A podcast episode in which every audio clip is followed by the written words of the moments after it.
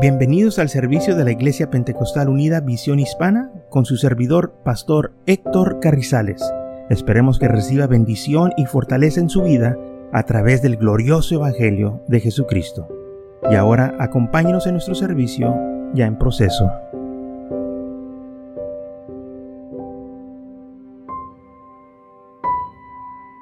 Y vemos que en Mateo capítulo 15, versículo 21 al 28 dice así, Saliendo Jesús de ahí, se fue a la región de Tiro y Sidón. Y he aquí una mujer cananea que había salido de aquella región, clamaba, diciéndole, Señor, hijo de David, ten misericordia de mí. Mi hija está gravemente atormentada por un demonio.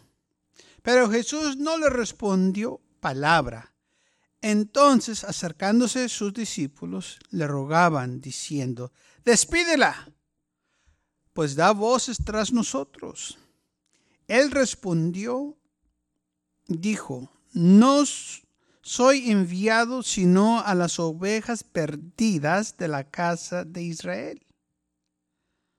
Entonces ella vino y se postró ante él, diciendo, Señor, socórreme. Respondió él, dijo, no está bien tomar el pan de los hijos y echarlo a los perrillos. Y él dijo, sí, Señor, pero aún los perrillos comen de las migajas que caen de la mesa de los amos. Entonces respondió Jesús, dijo, oh mujer, grande es tu fe. Hágase contigo como queréis. Y su hija fue sanada desde aquella hora. En esta tarde vamos a estar hablando, o en este momento, del tema de al judío primeramente.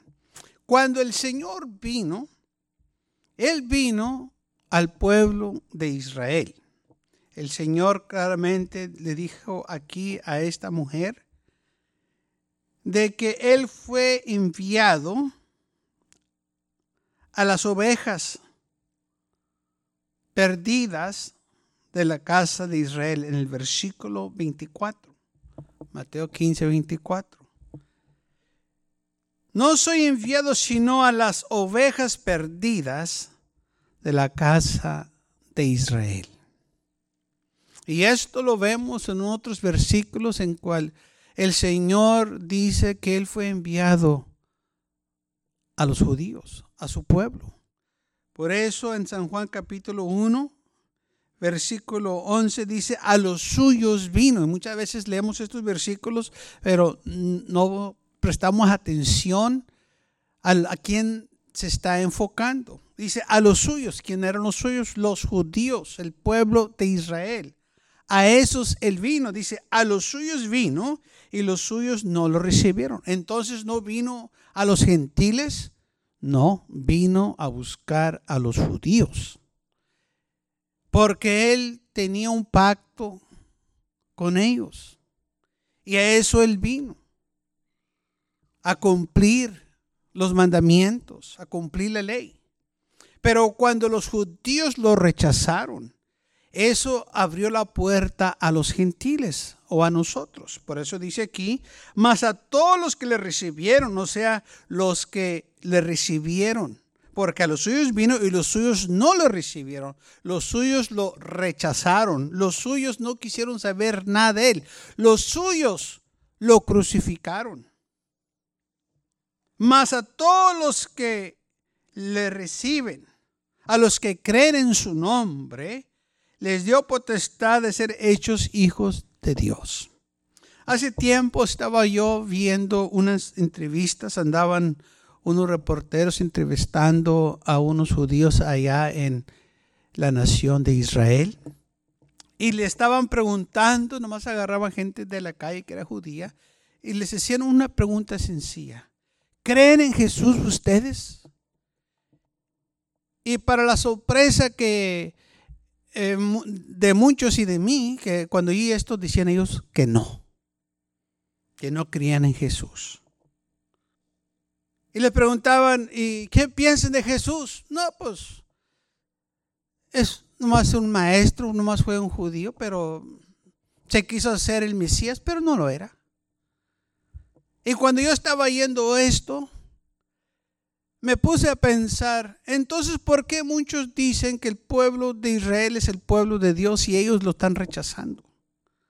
¿Por qué no creen en Jesús? Porque la isla dice que los suyos no lo recibieron. Por eso ellos tienen ese pensamiento y lo rechazan. Y lamentablemente muchos dicen que el pueblo de Israel es el pueblo de Dios. Y mi pregunta es esta. Bueno, la Biblia dice, o el Señor mismo dijo que Él iba a regresar. Y mi pregunta es, ¿por quién va a regresar? ¿Por el pueblo de Israel que lo rechazó? ¿O por su iglesia que lo recibió? ¿Por quién viene Jesús? Por su iglesia o por el pueblo de Israel. Él no viene por una nación. Él no viene por una raza. Él viene por su iglesia. Y una iglesia está compuesta de muchas razas, de muchas naciones. Entonces, si el Señor dijo que Él iba a venir por su iglesia, ¿a quién se va a llevar? A la iglesia o el pueblo de Israel. Eso es algo para que muchos se empiecen a pensar y a estudiar. ¿Por quién viene el Señor? ¿Por Israel, que muchos dicen que es el pueblo de Dios? ¿O por la iglesia, cual Cristo amó y dio su vida por ella? ¿Quién es la esposa del Señor? ¿La iglesia o la nación de Israel? ¿Con quién va a compartir el Señor en el cielo? Las bodas. ¿Con su iglesia o con Israel? Es algo que muchos necesitan que preguntarse. Aquí San Juan dice, a los suyos vino, hablando de los judíos, hablando de la nación de Israel. Y los suyos no le recibieron, los suyos lo crucificaron, los suyos lo rechazaron. Los suyos decían que tenía un demonio. Los suyos decían que sacaba los demonios por el poder de Betzabú. Mas a todos los que le recibieron, sea judíos como gentiles, y que creen en su nombre, les dio potestad de ser hechos hijos de Dios. Son hechos hijos de Dios. Los cuales no son engendrados de sangre, ni de voluntad de carne, ni de voluntad de varón, sino de Dios.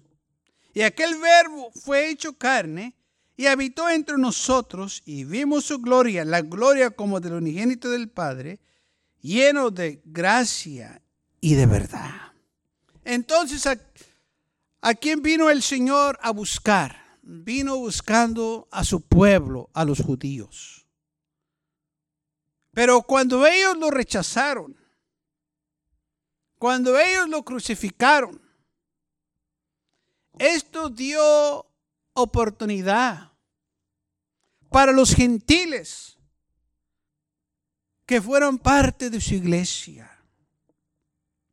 Ahora, ¿por qué el Señor le dijo a esta mujer, mira, yo no te puedo ayudar ahorita, o no te puedo ayudar? Porque cuando ella vino buscando ayuda del Señor, el Señor dice en la Biblia que no le contestó. Y ella seguía insistiendo, fue con los discípulos y andaba detrás de ellos que le ayudaran porque su hija estaba siendo atormentada por estos demonios. Y vinieron a él y le dijeron, Señor, despídela, o sea, córrela, no queremos saber de ella. Él respondió y dijo, mira, yo no fui enviado sino a las ovejas perdidas de la casa de Israel. O sea, yo vine para Israel, no vine para ti, mujer. Y ella dice la palabra del Señor que clamó y le dijo, Señor, socórreme, ayúdame, ten misericordia, no me dejes así. Y el Señor le dijo, mira, no es correcto que yo tome la comida que está en la mesa, la cual los hijos van a comer, y te la dé a ti o se la dé a un perro. No es correcto, ellos tienen que comer primero, ellos comen y, y tú no puedes participar de esta comida. Y la mujer se pudo ver molestado, se puede ver sentido, enojado, se puede ver ido, destrozada, avergonzada y humillada por lo que el Señor le dijo. Pero ella hizo todo lo opuesto. Aceptó lo que el Señor le dijo. Ella entendió, es, cierto, la comida de la mesa es para los hijos, es para los invitados, es para los privilegiados. Y yo como un perrillo, yo sé que no estoy privilegiado a ese banquete, a esa comida deliciosa y exquisita. Pero una cosa yo sé, que los perrillos que andan ahí esperando que caiga un pedazo de ese alimento, ellos se lo comen. Ellos no se quejan por lo que están recibiendo. Por eso le dijo, sí, Señor, pero aún los perrillos comen de las migajas que caen de la mesa de sus amos. Oh, yo sé que los perros no, no comen lo mejor, pero yo sé que alcanzan algo. Yo sé que cuando se cae de la mesa ese pedazo de pan, o ese pedazo de carne, o ese pedazo de pescado, el perrito corre a comérselo y está comiendo la misma comida que su amo. Quizás no en la mesa, quizás no está sentado, pero es exactamente la misma comida. O sea, Señor, aunque tengas un milagro por ahí que, que te sobra, dámelo, hazme el favor, ten misericordia. Yo sé que no soy digna del milagro, pero ten misericordia. Si, ellos no quieren el milagro, si ellos no quieren la comida, yo me la como. Yo quiero un pedazo o de las boronas que caen de la mesa. Eso, con eso me conformo, pero yo quiero que hagas la obra en mi vida. Y el Señor le respondió, oh mujer, grande es tu fe. Hágase contigo como queráis. Y su hija fue sanada desde aquella hora. Ahora, ¿por qué el Señor dijo esto a esta mujer? Porque no era tiempo para los gentiles Primero los judíos tenían que ser los primeros que se les predicase el Evangelio. Él estaba primero enfocándose en ellos. Y ya después que ellos no quisieron, entonces los gentiles vinieron y tomaron su lugar. Y, y, parece que así es. Muchas veces usted no quiere una cosa, pero hay alguien que la desea. Hay alguien que está esperando la oportunidad que usted deje aquella cosa para ellos tomarlo. Quizás usted no le toma importancia. Oh, pero hay alguien que se interesa. Hay alguien que le importa. Si usted no quiere servir al Señor, hay alguien que quiere servir al Señor y va a tomar su lugar. Esaú no le dio importancia a la primogenitura, no le dio importancia a las cosas de Dios, pero Jacob las quería. Y estaba él deseando tener lo que su hermano despreciaba, hasta que llegó el momento que él pudo tomarlo, porque su hermano no le importaba. Y luego ya después dice la Biblia que Saúl se arrepintió y lloró, pero no fue suficiente. Era muy tarde y alguien más había tomado su lugar. Y alguien más estaba disfrutando las bendiciones. Cuando lo tenía, no lo supo apreciar. y luego cuando no lo tenía, lloraba y lo deseaba.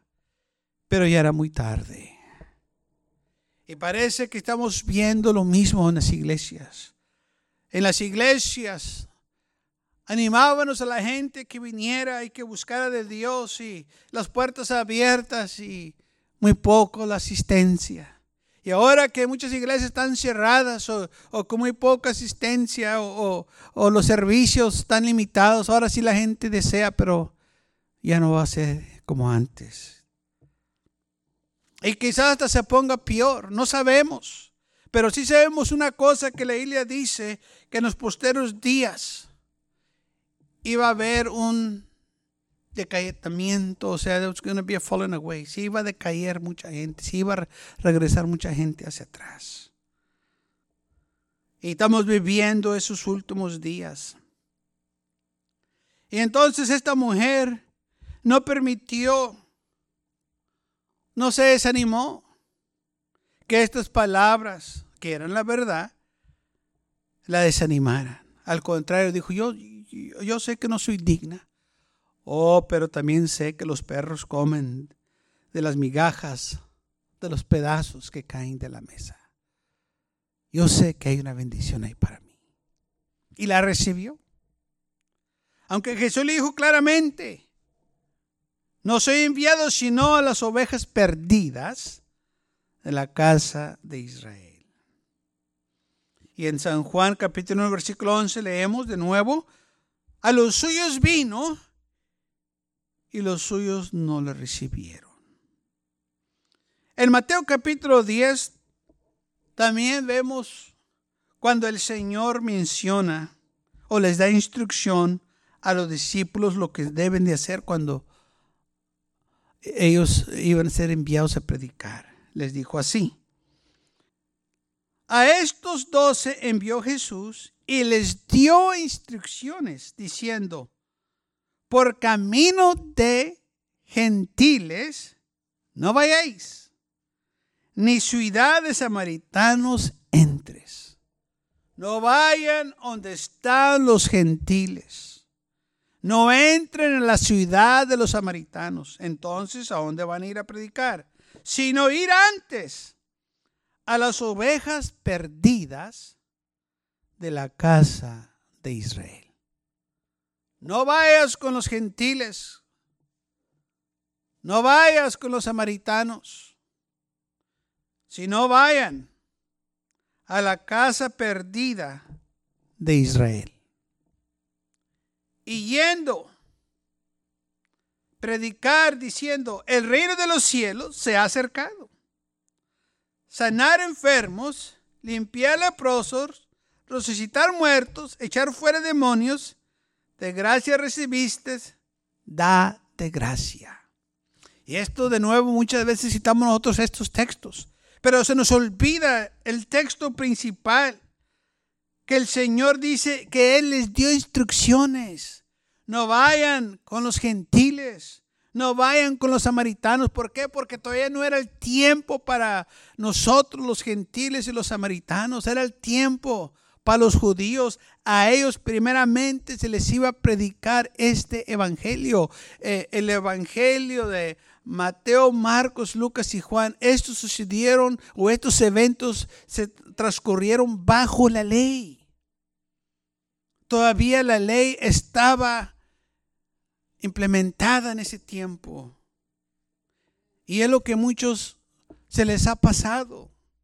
Entonces cuando el Señor estaba aquí, Él estaba sujeto a la ley, estaba bajo la ley y todo esto que sucedió se estaba él eh, enfocando en la ley y los judíos, pues eh, eh, era la prioridad de Él, los judíos, la casa de Israel. Pero una vez que ellos lo rechazaron, entonces sí, ya a nosotros los gentiles y los samaritanos se nos predicó este evangelio. Y el Señor le dijo claramente, no entren ahí con ellos, sino antes bien, váyanse a predicar a la casa perdida de Israel. Vayan para allá. Enfóquense en ellos primero. No en los gentiles, no en los samaritanos, pero en los judíos, en Israel.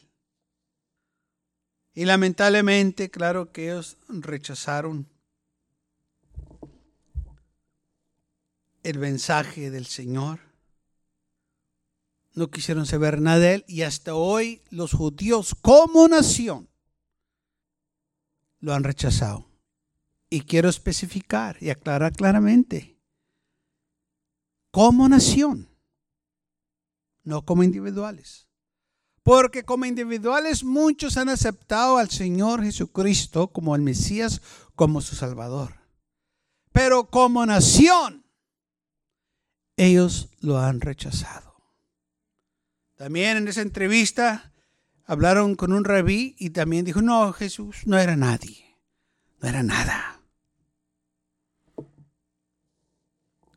Y de nuevo digo, ¿cómo dicen muchos entonces que Israel, la nación de Israel es el pueblo de Dios? Cuando los judíos mismos dicen que Jesús no era nada para ellos, que era un impostor. Y lamentablemente muchos ni creen en Dios. Son ateos.